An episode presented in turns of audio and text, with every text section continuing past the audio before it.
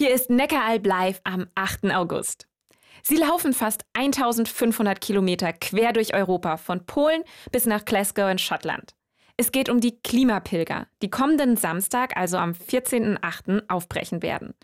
Zweieinhalb Monate sind sie unterwegs bis zur Weltklimakonferenz, die dieses Jahr in Glasgow stattfinden wird. Sie wollen Aufmerksamkeit für den Klimaschutz. Ich finde ja die Frage spannend, was das für Menschen sind, die da für zehn Wochen quer durch Europa laufen und auf Isomatten in Turnhallen schlafen. Wolfgang Eber aus Heidenheim ist einer von ihnen. Er läuft gemeinsam mit 30 anderen die gesamten 1500 Kilometer mit. Fürs Klima.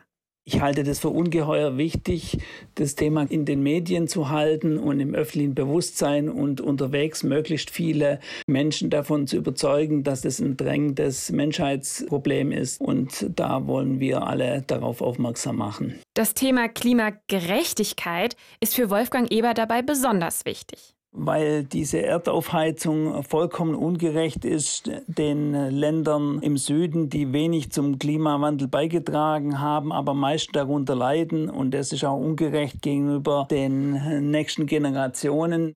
Die Pilger besuchen auf ihrer Reise durch Europa auch immer wieder klimakritische Orte wie Kohlekraftwerke oder auch Orte, an denen Klimaschutz besonders gut funktioniert. Dieses Jahr geht es beim Klimapilgern unter anderem um die Mobilitätswende, denn der Verkehr ist für 20 Prozent des CO2-Ausstoßes verantwortlich, sagt Wolfgang Eber.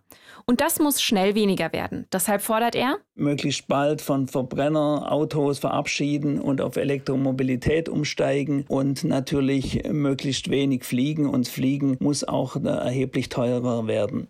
An der Klimakonferenz in Glasgow im November, wo die Pilgerreise dann enden wird, dürfen die Klimapilger zwar nicht teilnehmen, aber sie treffen sich dort mit anderen Pilgergruppen für gemeinsame Aktionen und Demonstrationen.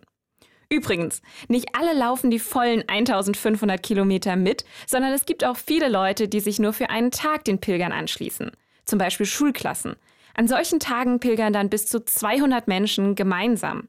Unterstützt werden die Klimapilger dabei übrigens von den Kirchen. Und wenn ihr auch mitlaufen wollt, findet ihr alle Infos dazu im Netz unter klimapilgern.de.